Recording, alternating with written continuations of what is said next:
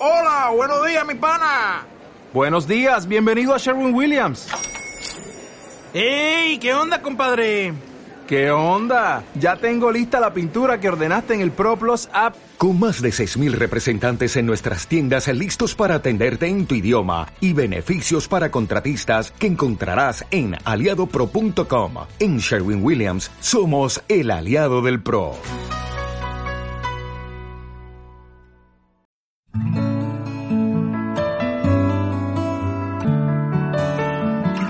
Cada día con Cristo es un recurso de granosdevida.cl.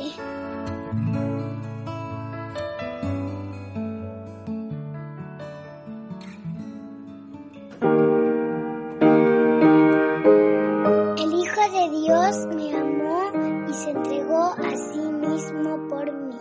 Gálatas 2:20.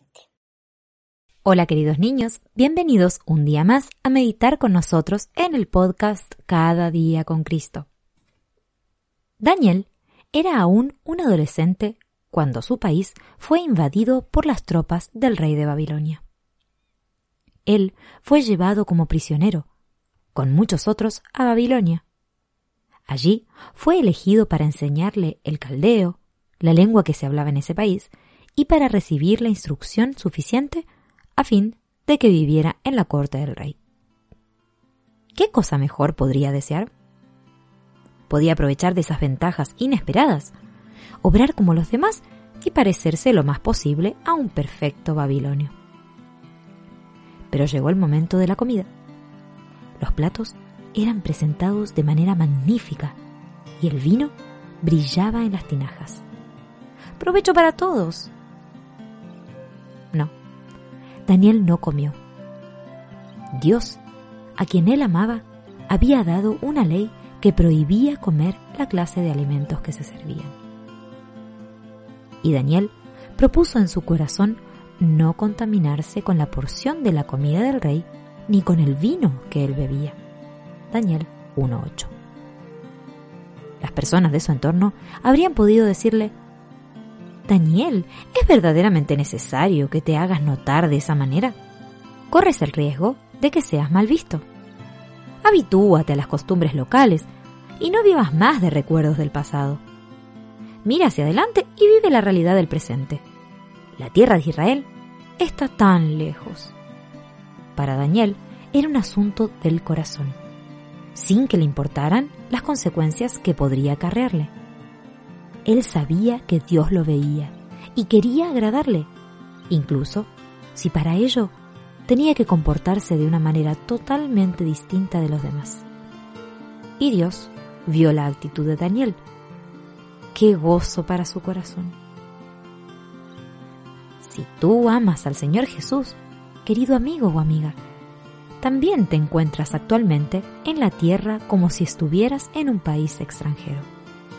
Satanás es el jefe de este mundo. Tu patria está en el cielo. Allí está la casa del Padre, donde el Señor te preparó un lugar. Así que es normal que tu comportamiento sea diferente al de los demás. En una ocasión, una mujer de Togo visitó la casa de unos conocidos. Ella había llegado en un viaje sin escalas desde ese país del África. Ella nunca antes había salido de su pueblo natal. A los dueños de casa les llamó la atención con qué cautela miraba todo.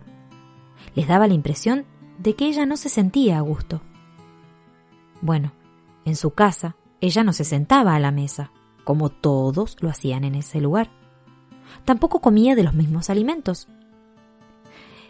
Los dueños de casa notaban que la mujer permanecía muy atenta, alerta ante todo lo que ocurría a su alrededor. ¿No deberíamos nosotros también permanecer muy atentos y vigilantes en este mundo extranjero que crucificó a nuestro Señor? No, los que pertenecen al reino de Dios no pueden sentirse a gusto en el mundo corrompido donde todavía reina Satanás. Cristo